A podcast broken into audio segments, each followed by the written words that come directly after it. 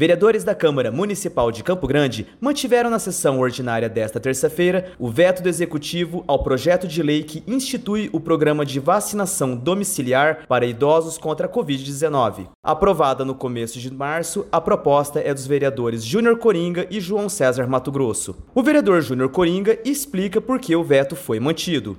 Esse projeto a gente colocou ele em fevereiro, ele foi votado em março e nesse momento todos os idosos que estavam no projeto na, na, questão de 85 anos, ele já foi vacinado. Então quer dizer, a lei foi garantida. Então o projeto ficou nulo. Com o veto, a gente vai negociar com a CESAL e negociar com o prefeito para que a gente possa fazer um projeto para as outras vacinas.